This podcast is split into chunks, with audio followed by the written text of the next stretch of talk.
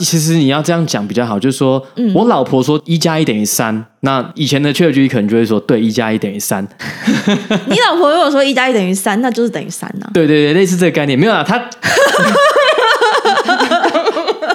这什么啊？这什么啊？反正哦，随便啊。总之就是 ChatGPT 现在比较聪明了。哦，对，就是比较聪明了。欢迎收听戏骨轻松谈，Just Kidding Tech，我是 Kenji，我是柯柯，在这里会听到来自戏骨科技业第一手的经验分享，一起在瞬息万变的科技业持续学习与成长。我们会用轻松的方式讨论软体开发、职涯发展、美国的生活以及科技公司的新闻和八卦。想要了解戏骨科技业最新趋势的你，千万不能错过哦！嘿，hey, 大家好！一阵子没有跟大家推荐 Netflix 的剧了，那今天要来推荐一部我们最近看完觉得蛮赞的，叫做《Beef》怒呛人生。对，beef 大家直接理解就是牛肉啦，所以我那时候看到的时候也想说，哎，好有趣，为什么它叫做牛肉啊？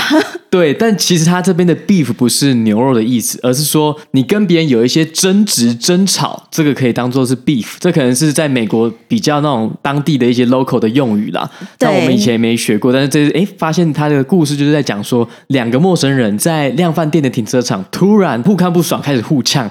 本来是一个小小的争执，后面就演变成很 drama 的剧情。对，所以基本上就有一种是两个人之间有这种过节产生，然后就不断互相抱怨对方，跟对方起争执，就是 beef 的意思，这样。对，然后我其实看到它的开头那个起争执的画面，就非常的有共感，因为我们在加州的时候，也是偶尔会这样跟路上的人或者路上的车有这种互看不爽，然后扒来扒去的这种现象。好像是哦，对，就是美国人的路怒症，其实有时候也是不容小觑啊。对，而且我觉得，特别是在那种人多的地方，或者是很挤的地方，会特别明显啦。哦，而且我觉得 Bellevue 就是西雅图这一区，之前其实相对于加州没有那么的严重，就因为我们两边都住过嘛。那我就觉得之前在加州的时候，常常。路上开车的人都好凶哦，然后尤其旧金山那边都乱开，有没有？然后很喜欢就是在那边乱切车道，然后动不动就窗户摇下来，伸出中指来这样。对对对，我觉得就是在旧金山，你如果伸出那个窗户，手伸出窗户，然后比中指，这是像他们打招呼的方式啊，跟隔壁车打招呼。对，就大家打招呼就是非常的热情，就是用中指来代表说，嗯，I respect you。我们有一次好像也这样，对一个那个应该是西班牙裔还是怎么样，就是他也是就是突然要切车。到底是怎样？然后我们两个就一起 一起两个很直的中指，然后重点是你不能比完就挠，你要比着，然后继续开着。对对对，然后对方也是，就是一直开，然后开到他他要默默下交流道这样。对对对，互相比的那个手就是要伸在那边，然后风很大，还是要继续吹，还是要继续比着。对，然后我最近发现，因为疫情之后，很多人就是往西雅图这边搬嘛，然后就发现最近路上的车子真的也是越来越多，人越来越挤，然后路上的车也是越来越没有耐心，越来越不礼貌了。对，就越来越凶。大家可能以前因为车比较少嘛，你可能红绿灯，嗯、哎，从红灯变绿灯，你可以等一下，大家没差。然后最近就发现，哎，奇怪，大家后面的那个车的耐心都真的不太够，哎。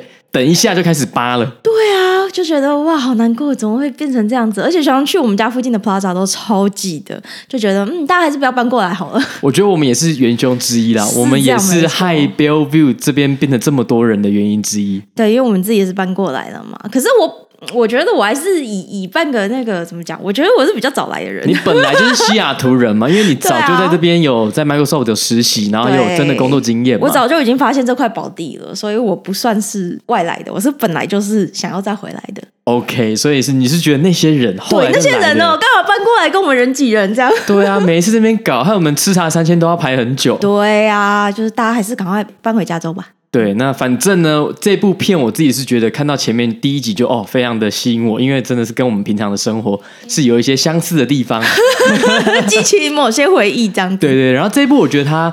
拍的蛮好的一点是，它其实是我觉得没有像那种好莱坞或者其他的剧，就是那种你很明显就知道说，比如这是一个动作片，它的起承转合你大概猜得到剧情的走向了。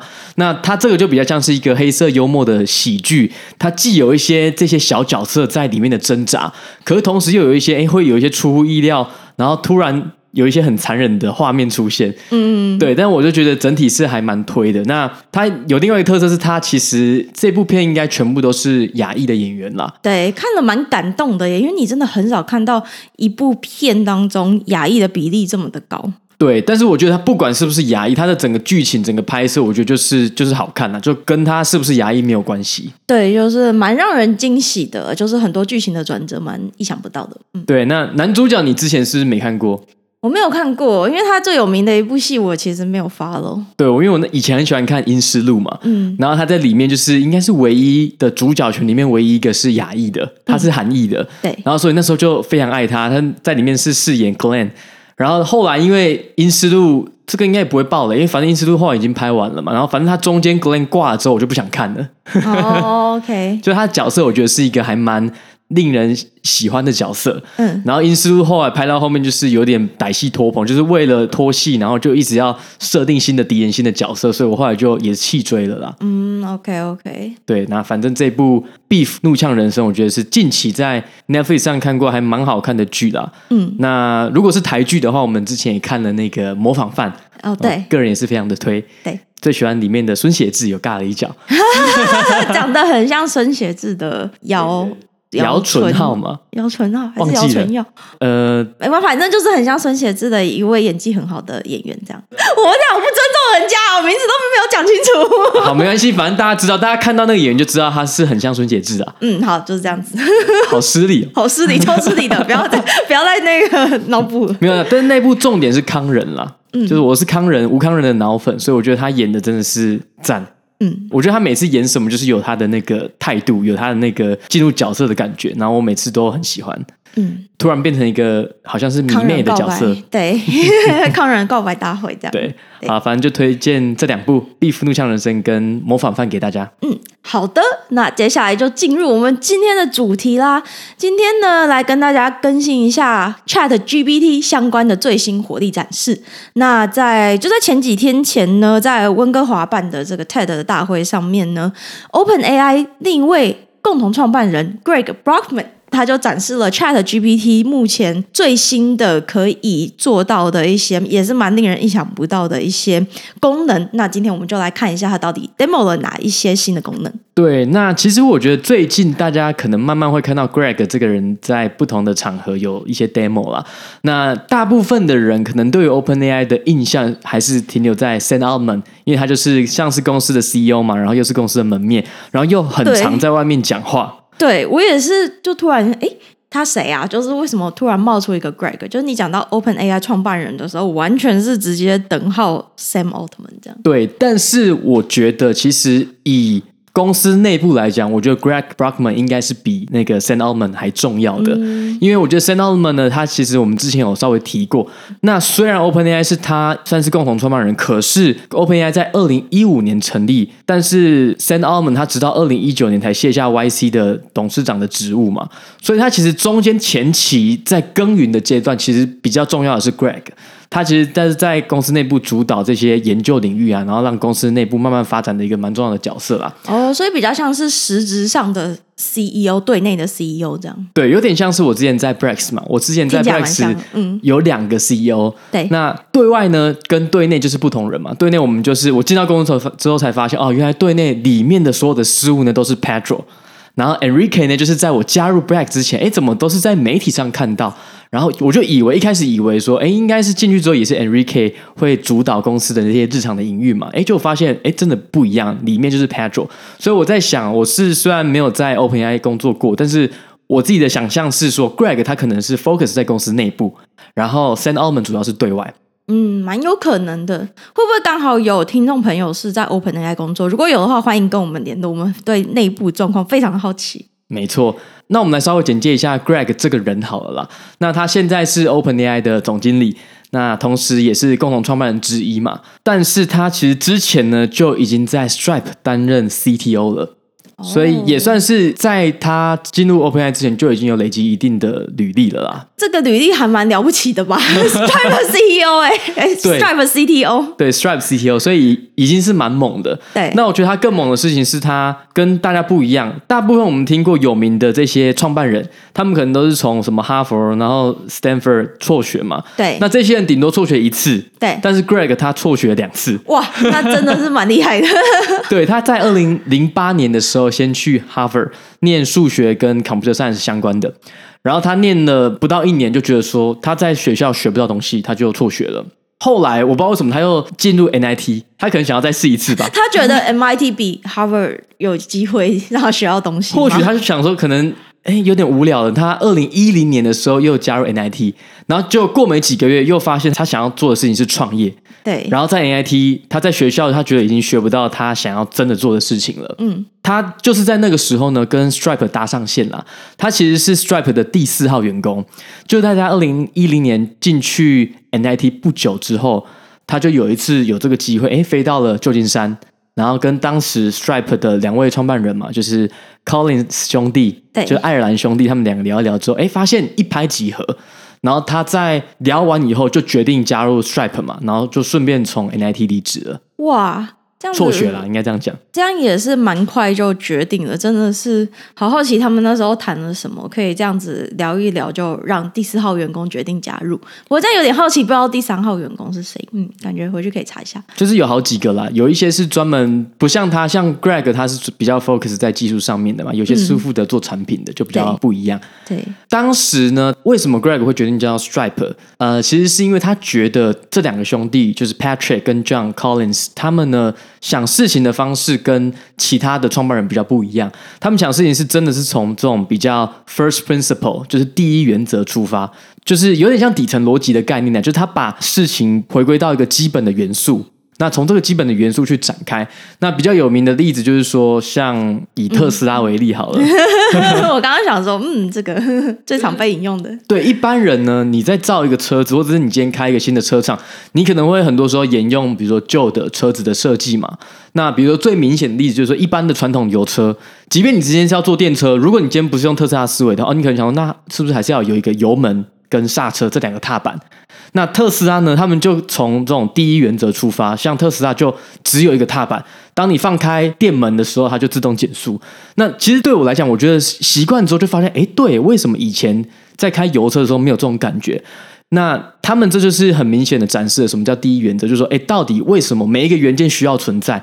不是因为说以前。车子是这样做的，我们就必须得沿用那样的方式。我们要去思考说，每一个基本的元素，开车最重要的事情是什么？有哪些事情是一定不能舍去的？那我们这些东西就把它留下来。但是可以舍去的部分，其实搞不好以前做的方式是错的。所以 Greg 觉得在跟这两个兄弟聊的感想，就觉得说，哎，他们会从这种第一原的出发，所以就决定加入了啦。嗯，对，这种思考方式其实就真的是蛮重要的，而且在很多这些创办人的身上都可以看到有这样子的一种特色。对，然后后来呢，Greg 就有一次在媒体上就被问到说：“哎，你可能曾经在 Stripe 做过，然后现在就又在 OpenAI，那这两间都算是很成功的公司，你觉得这两间公司的差别是什么？”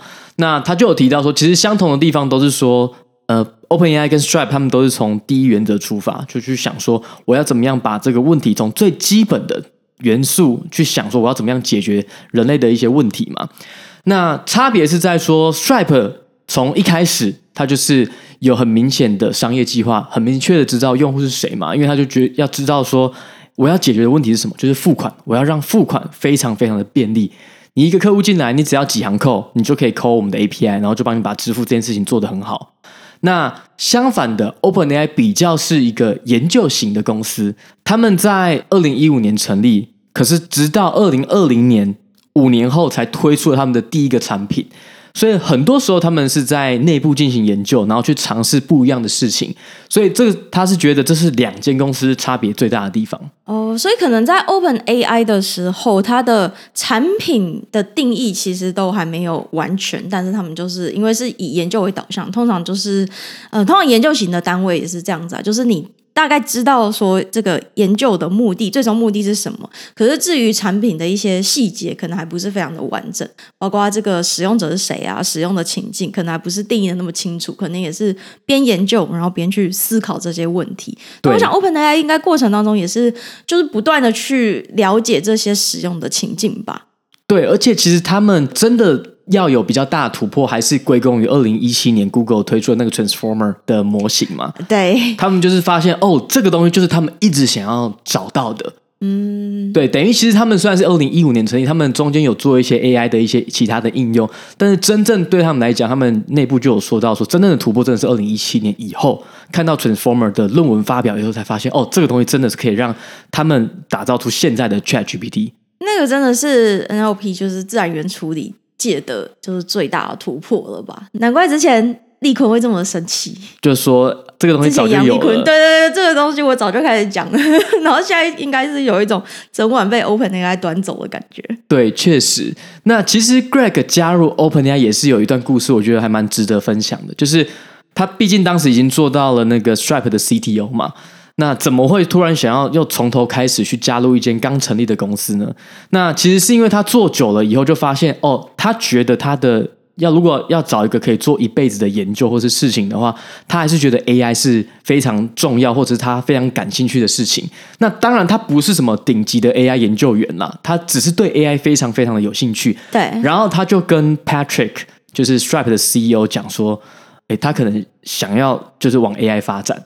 然后 Patrick 就把 Greg 介绍给 Sam Altman，就直接引荐给他们认识。Oh. 所以其实 Stripe 并没有说哦，我为了要保护我的 CTO，不想要让你走，反而就不让他有其他的机会。反倒是他就直接跟我帮你牵线。那 Sam Altman 他对 AI 是有一些想法、有研究的，他就直接帮他牵线。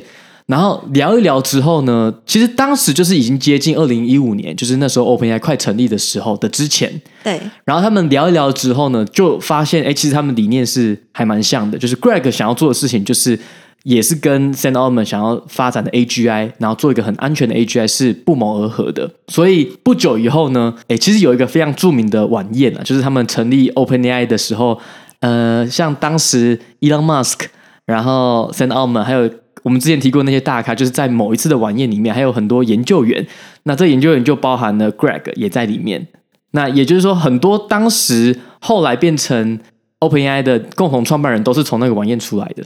哦，OK，就是有一个这种盛大的，就是大家要开工了这种开土典礼这种感觉。对，那反正就是后来就是应该是 Greg 跟 Sam Altman 确定这件事情以后的两个礼拜，他就跟 Stripe 提说要离职了啦。那虽然说丧失了一个对 Stripe 来讲是丧失一个人才啦，但是看起来这个过程应该是是和平分手的概念。那我觉得 Stripe 的两位创办人在这方面很大气耶，因为通常你不会这么轻易的让一个人才就这样子走，但因为他们。自己也是这种就是创业的人啦，所以想必他们也蛮了解这种内心驱动，其实是蛮重要的一个工作上面的动力来源。所以既然这个 Greg 已经表达了想要离去的意思，其实他们应该也知道挡不住吧。对，因为毕竟是第四号员工，所以其实某种程度他们应该已经蛮熟的。对，所以就是因为够熟，所以可以才可以讲这些事情嘛。对，那当然，说不定他们之间有一些 beef，我们也不晓得。可能有可能有，说不定 Patrick 内心还是很不爽，就是啊，我还是让这个人走了。对，但没关系啊，至少我们现在在讲的时候，就是已经是经过处理，已经包装成一段佳话了。对对对，但实际上发生什么事，就只有他们自己当事人知道了。对，不过这样仔细回想一下，就会觉得哇，这一切串在一起，其实还是有点合理的。因为像 Stripe 也是 Y Combinator 出来的嘛，对，那 Sen 也是他们的一开始的投资人之一嘛，对对对，所以其实这群人就是在自己的小圈圈里面，嗯，不断的互相挖挖人才，这样。对，那反正我当时看到他们这些里面的那玩意的人，就发现哦，真的，其实科技业还是有这些人脉，有这些小圈圈，那才可以让他们就是在这些应该讲阶级复制嘛，就是他们才可以一直在创造出新的公司。然后再募到更多的钱，因为就从这一小群人继续往外扩张，这样子。对，不过其实我最近也在想说，也是因为这样子，他们之间的相似度其实都还蛮高的，那也很难让跟他们比较不一样的人就进入这样子核心的圈圈里面。比如说女性就很难进去，这样。对，就没办法嘛。但你要想，其他男性也进不去啊。嗯，对啦。就是说，其实也不是说所有白人男性就有这样的机会可以跟他们共事，或者有这样的机会嘛？是这样没有错啦，但是嗯，我现在仔细想一想，这个每一张脸都是白人男性。好啊，算了，反正我觉得这种议题就是反正就这样子啦，我们就是尽量把自己的事情做好就好。对啊，没错。然后他其实不是最会做研究的人，但是前期的招募，他其实当时就从。Google Brain 找来一个叫做 Ilya，应该是在人工智慧领域蛮顶级的一个研究员了。对，那我觉得 Greg 他因为他以前是技术背景出身，所以他比较像是工程师，但是他对 AI 非常有兴趣，但是研究领域不是他最强的。对，所以他当时就从 Google Brain 招来了一些，算是后来应该说现在就是对 OpenAI 有卓越贡献的这些 researcher，才可以让 OpenAI 长到现在的这个状态了。对，其实必须说，OpenAI 就 ChatGPT 现在现有的成果来看，在工程方面的品质真的是还蛮厉害的。就是以一个软体专案开发的角度来讲，我觉得它整个使用者的体验，就是它你输入的模式跟你得到输出的结果，然后中间对话的过程，其实这整个工程上面的品质，我觉得是还蛮好的。所以其实也不是说，哎，工程就不重要，就是 engineering 的部分就不重要，没有 research 重要。其实他们都是很重要的部分。其实你讲到。这点是他们一开始在公司内部算是有一些摩擦的部分，就是哦，还蛮常产生这种摩擦。研究员觉得，哎、嗯，那个工程师不是科学家，对。然后工程师就觉得研究员他们只是在讲只会在那纸上谈兵。对，那 Greg 算是他是工程师出身，可是他对 AI，他就是在加入 OpenAI 之后。他就一直在看 AI 相关的研究，嗯、然后自己去研究 Deep Learning，所以他是有让这两边算是有比较，后来就比较理解嘛，然后就可以看到现在这个样子，就是毕竟就是研究做得好，有突破，加上实际上产品打造出来的工程品质也好，所以他自己也算是有当做这个桥梁，来让两边可以磨合一下，这样。对，那回到这个 demo 嘛，我觉得不知道是不是因为他们内部策略有换呢？因为就最近比较常看到 Greg 开始在对外的 demo 出现。对，那我现在其实看一看，看久了会觉得说，其实 Sen 应该对日常每天公司的开发营运，其实应该没有插手这么多。我自己的感觉啦，感觉是对，因为他比较谈论的是愿景的部分，设立一个大的方向。对，那看到这些 demo，看到这些讲比较细节的部分，其实都是 Greg，所以我觉得实际上就是 Greg 才是公司的这常进人，就是真正的推手。对，因为 Sam 的话，我们之前也介绍过他嘛。其实他在战略愿景还有野心的部分，应该是他最擅长的领域。所以他很擅长去，就是去规划这些未来的蓝图。那实际上的每天的这种营运，看起来可能是 Greg 负责比较多。没错。那 Greg 在这个 TED 大会上面，到底 demo 了哪一些蛮有趣，然后看起来也很强大的功能呢？我们就来一一的跟大家讨论一下。然后其中也有让我们真的还蛮惊艳的部分。那 demo 的第一个就是来示范说，要如何利用 ChatGPT 所串接的一些 API，那可以自动化整个这种。流程让你可以一次很快的做到很多的事情。那他 demo 的例子就是如何产生一个就是一个晚宴的食物清单，从内容发想到最后我可以产生清单，然后到我可以甚至把这个清单分享到 Twitter，让所有人都去参考这样子的一个内容。那首先就是先告诉 ChatGPT 说：“哎，我想要来，请你帮我推荐一个食物的这些菜肴的内容，你可以帮我想一下？然后我现在的情境是我想要在 TED 节结束之后，跟大家一起好好的吃顿晚餐。那这个 ChatGPT 就推荐了好几道菜，看起来都是蛮好吃的。不过，因为他的要求里面有说，那最后呢，我想要你帮我输出一张这个照片，让我比较知道要怎么做。那最后，他就是产生了一张照片，看起来就是哇，真的是他所讲的那四五道菜全部都在上面，而且看起来是就是非常好吃的。对，它背后就是串那个 DALL-E 2嘛，他们自己的产生图片的这种模型，所以就等于是 demo 这个 plugin 的功能呢、就是 ChatGPT 本来是一个纯文字的，那它可以跟其他呃服务或者是不管是他们。自己的服务或者是第三方的服务，比如说他后来就串接了 Instacart，就推荐了你要去采买哪些内容才可以做成你现在要晚宴要的样子嘛。对，而且他直接让你可以连接到的画面是，他已经把这些食材都加入到你的清单里面，加入到你的购物车里面了。那你可以自己去调整你所要的数量有多少，然后就可以直接结账。那甚至接下来呢，你就可以把这整个食材准备的部分，你把它。也是串接 Twitter 的 API，然后就分享到 Twitter，分享一个 link，所以他当场就 demo 了这整个过程，然后也有把最后这个 Twitter 的 link 发到他自己的 Twitter 账号上面。我觉得这边他最猛的是，他今天 demo 的很多东西都是 live demo。对。然后就是边讲，然后讲一讲，说 demo 一下，然后再回到投影片，然后再 demo 另外一个东西。然后这整个过程呢，我觉得看起来它毫不费力，可是其实每一步都做得很完美。对，你可以想象当中只要有一个步骤出错，比如说发现哎，Instacart 的 API 突然挂掉了，那当场就会变得非常的尴尬。对，你这倒是提醒了我，中间有一些过程是他好像在等那个 ChatGPT 回嘛，对，所以他就有在讲补充其他内容了，所以他应该都演练过。虽然说这是一个 live demo，但是他应该都演练过。如果中间有卡住的时候，他应该要做什么？一定有演练过，不然这么重要的场合，有这么多的这个记者朋友们在现场，一个不小心，真的马上新闻就到全世界了。是啦，但是整个 demo 都是蛮顺的，最后的成果都有出来了。对啊，他中间也有就是掺杂一些跟大家聊天，比如说在等那个图的时候，他就说这个就是 live demo，所以我也不知道会产生什么样子的图。就蛮有趣的。那另外接下来的功能呢，就是在解决一些数学问题的时候，那在之前的 ChatGPT，它没有办法很明确的告诉你说这个数学是。比如说，他可能问你一个数学式，比如说七加五是多少呢？那出来的结果可能是你告诉他的结果是错的，但是他可能会跟你说对，就是你可能说，诶，七加五是不是等于十五？然后他就会跟你说对，然后七加五等于十二，类似这样子的结果出现。其实你要这样讲比较好，就是说，嗯、我老婆说一加一等于三，那以前的 ChatGPT 可能就会说对，一加一等于三。你老婆如果说一加一等于三，那就是等于三啊。对对对，类似这个概念，没有啊，他。好是什么啦？反正哦随便啦。总之就是 ChatGPT 现在比较聪明了。哦，对，就是比较 聪明了，就是他会比较去，就是真的是根据事实讲话。那下一个也是有一点相关的，就是事实查核的部分。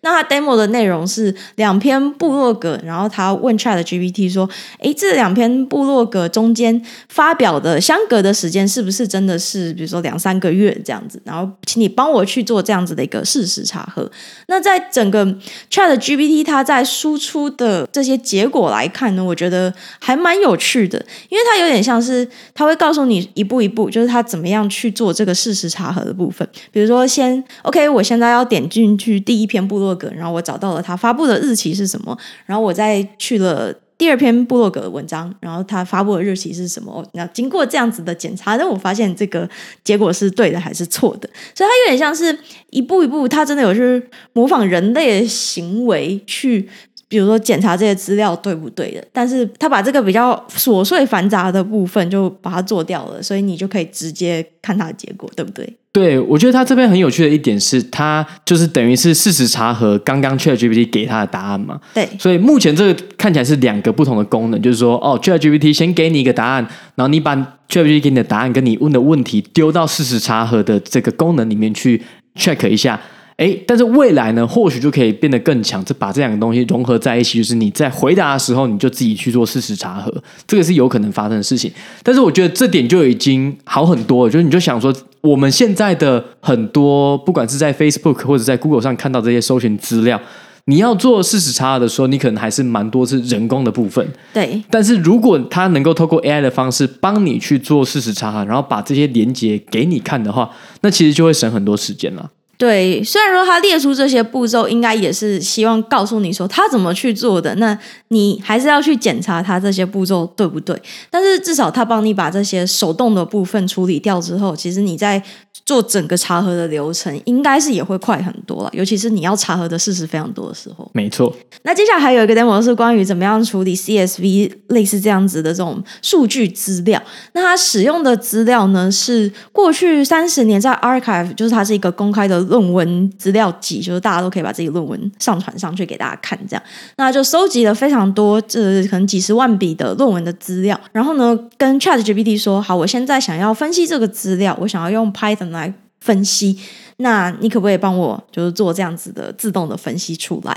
那 ChatGPT 呢，就帮他自动了产生了这些直条图啊，或者是文字云等等，这种其实一般。资料科学家在刚拿到一个数据集的时候，会做的初始的这种叫做 data exploration，就是你去看说这些数据到底是长什么样子。我先去尝试了解一下这些数据的，它比如说每一个 column 它是什么意思，它代表的是什么样子的资料内容，然后我应该要怎么样去看这些 data 来了解这个资料集整个大概是呈现一个什么样的状态。对，而且我觉得最让我惊艳的是说，他一开始给的指示是很模糊的，就是说，哦，这是我的 CSV，那你可以帮我看一下有什么资料可以从这个些 CSV 档案上面出来吗？有什么 insight 吗？对，然后他就自己给他一些推荐嘛。这个是我觉得，诶，最像人类的方式啊，就是说你，你你其实一开始你也不知道你要什么，对，但是你就说，哦，我现在有这些资料，你可以帮我从这些资料找到一些，诶，有趣的。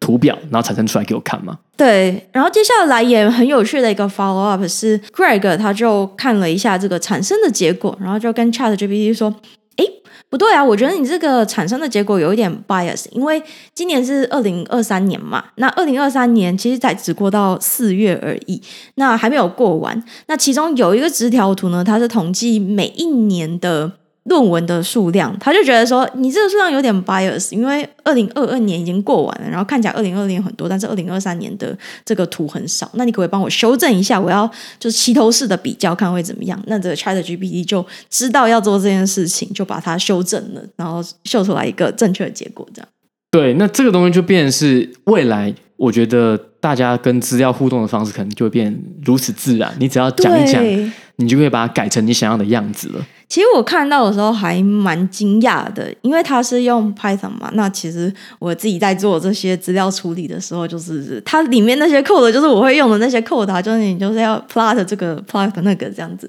那如果现在这些东西都可以，我直接就是用文字叙述的方式，它就帮我做出来，那其实真的会快很多诶。对，我觉得这就是一个世代的转换。以前呢，可能在没有智慧型手机的时候，我们都是用电脑嘛，那可能就比较慢。那现在的小朋友就是，哎，出生就有手机，所以他们就很自然的跟手机去互动，然后去得到他们要的任何资讯。对。那未来呢，可能更直觉的就是，哎，可能 Google 已经过时了，他们就所有东西都是自然语言的对话，然后就可以请这些 AI 助手去帮我们完成很多事情。对，而且现在还是你要手动输入嘛，你要手动去打字去输入这些指令。那未来我觉得基本上一定会发生的，就是我直接用说的，就是。语音的指令下这些功能，说我要这样子的功能，我要那样子的一些结果等等，那就更方便。我甚至连那个打字都不用打了，那这时候就不会有一种就是啊，我手速没有人家快，我 code 写不好这种感觉存在了。但是我觉得做到最极端就是 Neuralink。对对对，就最极端就是我用想的，我甚至连动嘴巴都不用。不过这应该是有一点太久以后。我觉得就是时间问题，不一定，说不定有人就是想的比较慢呢、啊。你就会发现，哎，其实我看起来 是想的速度、啊，其实不是手速不够快，是你想的不够快。哇，最后还是要比速度啊！最后还是比谁比较聪明嘛？哎，真的耶，好残酷哦！不要这样子，都有 AI 了。就说哦，我们感觉上是要平等，就就发现这个平等反而哎，发制造出先天差异。No，不要这样子，都有 AI 的人类不要再互相残杀了。不会啦，人再怎么想的快，都没有 AI 想的快。哦，对对，所以大家都。不要想太快，对，大家不用想太快，反正最后 AI 处理的会更好啊。嗯，对，讲一讲觉得有点哀伤。不会啦，我觉得很多事情我们都是觉得说。以一个 happy pass，然后会预想到可能未来会长这样，对。可是中间一定会有超多困难跟挑战，这都需要时间的啦。你看，从 iPhone 出来，二零零七、二零零八到真的成熟，也是花十几年的时间。对。然后其实 AI，我觉得虽然看起来最近是有一个超级大的突破，嗯，但是你要把它普及，然后你要把它弄到真的很完整成熟，起码我觉得也要十年，五到十年的时间。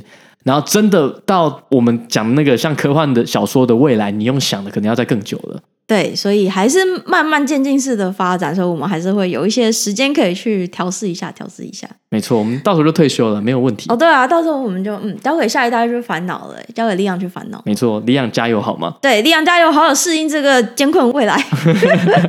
那最后一个他 demo 的例子呢，是有一位 Twitter 的网友就分享了他利用 ChatGPT 把他的狗狗的病治好了，这样子的一个非常感人的一个故事。这样，那这个内容是其实好像蛮多新闻都有讲的，就是这个主人呢，他发现他狗狗就是有一些疾病嘛，所以他先带去给一位兽医看。那那位兽医一开始认为是。嗯，就是那种可能寄生虫相关导致的疾病，这样，所以就先进行了一些治疗。然后中间虽然有好转，但后来他就发现，哎，怎么又继续恶化，而且贫血的问题就更严重了。所以他就觉得怪怪的。那他就决定说，哎，我好像可以问一下 ChatGPT，因为 ChatGPT 好像对于这种问题，然后去诊断出来可能的原因，好像蛮厉害的。所以我干脆来问一下 ChatGPT 好了，而且他就把所有他狗狗的那些血检的结果都输入进去，然后就发现 ChatGPT 就给他了好几个可能的原因是什么。那这些原因在第一个兽医那边并没有跟他提及，那他就看了这些原因，然后就去找了第二位兽医，然后也其中也。跟这个兽医讨论说，诶，会不会有可能是一个就是那种自体免疫相关的疾病？那这个就是 ChatGPT 跟他说的。那当然，ChatGPT 都会加一些警语啦，就是这些不代表专业的医学建议，就是你还是要找就是专业的医生等等。但是他就有说可能的原因到底是什么？然后他就跟这的第二位兽医说了，有没有可能是自体免疫相关的疾病呢？然后这位兽医就说：“诶，还蛮有可能的，所以也会顺便做相关的一些检查。那后来检查出来就发现，诶，真的是诶。所以一旦可以就是发现这个真正的病因之后呢，那后来的治疗就非常的顺利。所以他狗狗后来也顺利的康复了。对，这就是为什么我们其实上一集有稍微提到，就是其实真的 AI 跟医生会大于 AI 一个人，或者是大于医生一个人。对，就是我觉得只要是有。AI 帮助医生做这些判断，你就可以看得更广嘛，然后就有机会发现可能诶，你本来之前只有一个医生发现不到的事情。对，因为毕竟像是医学诊断这种事，应该蛮靠医生他看过的病人他的经验、过去的经验嘛。但是电脑它能够累积的这些历史数据还有病例，应该还是比世界上任何一个医生还要多。如果他有这样子的一个资料库的话，所以他可以更广泛的，然后去。也是更全面的去把这些可能的病因都抓出来，给医生作为参考，因为有时候可能就真的没有想到。那医生看到这些可能的这些潜在的问题之后呢，再去做诊断，其实就真的是可以帮助他们，就是达到更好治疗的效果。所以就是医生跟这个 ChatGPT 两个人一起 brainstorm，就是这种产生一些脑内风暴的话，其实真的是可以找到更好的答案。好，所以其实借由这几个最新的 demo 的这些例子呢，我们就可以发现，哎，其实现在既然有 ChatGPT 这样子的 AI 的技术问世之后，很多我们本来人类习以为常跟电脑互动的方式都会改变了，那使用的情境也扩大了不少。那这个其实就是我们接下来可以好好去思考的问题。那不只是很多，比如说。现在你的工作技能，就之后要怎么样子去演变问题，同时也会有非常多各式各样不同的使用情境冒出来，那可能也是更多创业的问题的可能可以去解决的部分。对，其实我觉得现在看了一下，就觉得说，虽然每个礼拜可能都有新的 AI 相关事情，但是我觉得只要在，比如说再过个半年、一年，等这些东西比较稍微成熟之后呢，我觉得我们慢慢的工作上可能多少会有一些转换。那我们可能未来呢，就真的是跟 AI 一起合作，然后可以做出更大的产出。对，其实真的还蛮令人期待的啊，因为你就想，就算是工程师，一天也是要坐在电脑前面这样好几个小时嘛。那那个手速有时候跟不上你的思考速度。那如果你可以加快这样子的一个过程的话，其实对于工程师来讲，应该产出真的是会大很多。其实我觉得不一定，就是手速跟思考速度，很多时候是因为思考太慢，不是手打不出来。Oh, 你想你在写 code 的时候，到底是你打 code，你手在等的时间比较多。你手在等，你脑子思考的时间比较多。我回想一下哦，哎，其实还是会有这种状况出现。嗯，对，所以对，只有那一种超级聪明的人，对超级聪明的人来讲，他们的手才是 bottleneck。对大部分人来讲，你的脑子根本还没想到解法。所以也就是说，其实不需要吗？结论是不需要。没有，结论是说，反正我觉得未来就是你只要出一张嘴，然后请 AI 完成很多事情，你只要稍微审核一下。对，所以对你来讲，你还是把你的。部分的脑力工作外包了，所以其实还是想的比较快。嗯，好，OK，拭目以待。没错。那最后他们有一个跟这个主持人的对谈啦，那我觉得这个部分反而没有什么新意，基本上就是围绕在说这个 AI 可能会对人类产生的一些危害，那要如何避免？那 Greg 他的答案是说，我们就是渐进式的去打造这个产品，这也就是为什么是阶段式的推出，会比一次推出一个很重大的更新还要来的重要的原因。就是当你在一步一步打造、慢慢 update 的过程当中呢，其实每一步都可以把这样一个阶段人类提供的一些 feedback 把它加进去下一个版本。那这样子的话呢，就有机会就是。提高它这个 ChatGPT 它产出的品质，那同时在这个过程当中，也会让大家有时间跟机会去指出说，诶，那这样子可能会产生的问题是什么？然后同时就可以早一点去把这个问题也一起解决。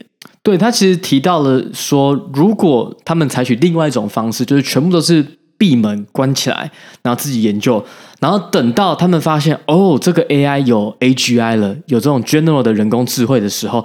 如果他当他们一下按下那个按钮，他觉得这个危险性非常的大，是超大的，就是大家不知道发生什么事情，然后就哎，怎么突然有这个就是通用人工智慧出现？对，然后他觉得他们在蛮早期的时候就把现在大家看到 ChatGPT release 出来给大家看，对，然后大家就会开始说，哎，提出我们提到这些质疑，他觉得这样的方式才可以让他们更负责任的去把 AI 开发好嘛。那同一时间也会对其他新的 AI 公司也会有一样的标准跟角度嘛。虽然说有人会说，哎。因为 OpenAI 的关系，所以很多人投入 AI，所以 AI 的发展会比之前快。所以我们会不会更容易开发出这种有危险性的 AI？可是因为这么多人在看的时候，大家其实也会用更高的标准去审核，就知道说哦，我们在看 AI 的时候，我们要更小心；在开发 AI 的时候，要以更更安全的方式去开发。对，所以虽然不知道这是不是最好的避免 AI 成为威胁人类的武器的方法，但是应该是目前可以想到最好的方式之一了吧。没错，嗯，好，那这集的讨论就先到这边告一段落，希望大家还喜欢今天的内容。好，我们下周见，拜拜，拜拜。